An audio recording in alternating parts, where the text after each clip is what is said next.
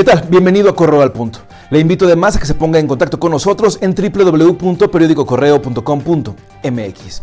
Es el segundo día de esta nueva normalidad. Eh, los casos positivos de COVID-19 se siguen registrando en Guanajuato, al igual que las muertes. También continúan en aumento. El salir a retomar nuestras actividades de forma desordenada y sin seguir los protocolos de seguridad pudiera acarrear situaciones complicadas para todos Así que es importantísimo acatarlas y mantenernos bien informados. Arrancamos, esta es la segunda, de Correo al Punto. Un ataque a balazos dejó como saldo seis personas muertas y una herida la madrugada de este martes en una fonda de la carretera federal 57.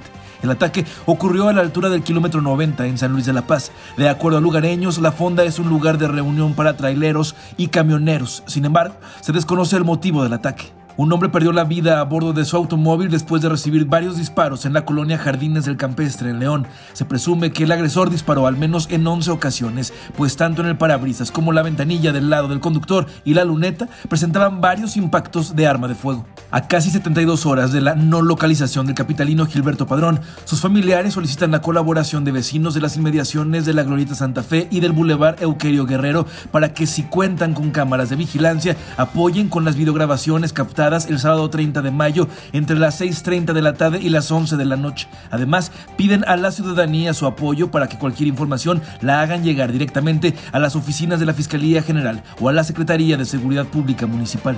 El Hospital de Especialidad Pediátrico de León recibió a un paciente recién nacido de tan solo 28 días de vida, traído vía aérea del Hospital General de Uruapan, Michoacán. El motivo fue que el bebé presentaba problemas del corazón y el Hospital Leonés es una de las unidades médicas que atiende este tipo de casos. De acuerdo al secretario de Salud, Daniel Díaz Martínez, el pequeño será intervenido quirúrgicamente tras ser evaluado de manera integral por los servicios de cardiología pediátrica, cirugía de congénitos y neonatología.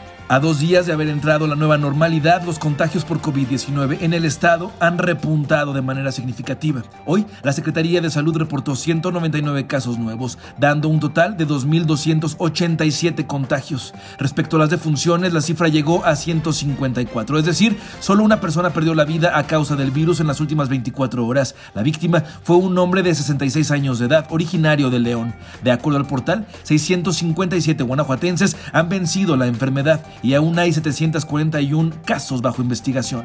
Desde el pasado diciembre del 2019, alumnos de la Universidad de Guanajuato protestaron contra la violencia de género y crearon tendederos para exhibir a los presuntos acosadores. Ahora, esa idea se mudó a las plataformas digitales. En Instagram se creó una cuenta llamada Tendedero Virtual, donde estudiantes de León e Irapuato pueden denunciar a los presuntos acosadores de sus escuelas. Hasta el momento, la cuenta de León tiene más de 1.600 seguidores, mientras la de la ciudad fresera tiene poco más de 140. Hasta aquí la información por el momento. Le invito a que permanezca atento y atenta a nuestras redes sociales y a nuestro sitio web www.periodicocorreo.com.mx. Hasta la próxima.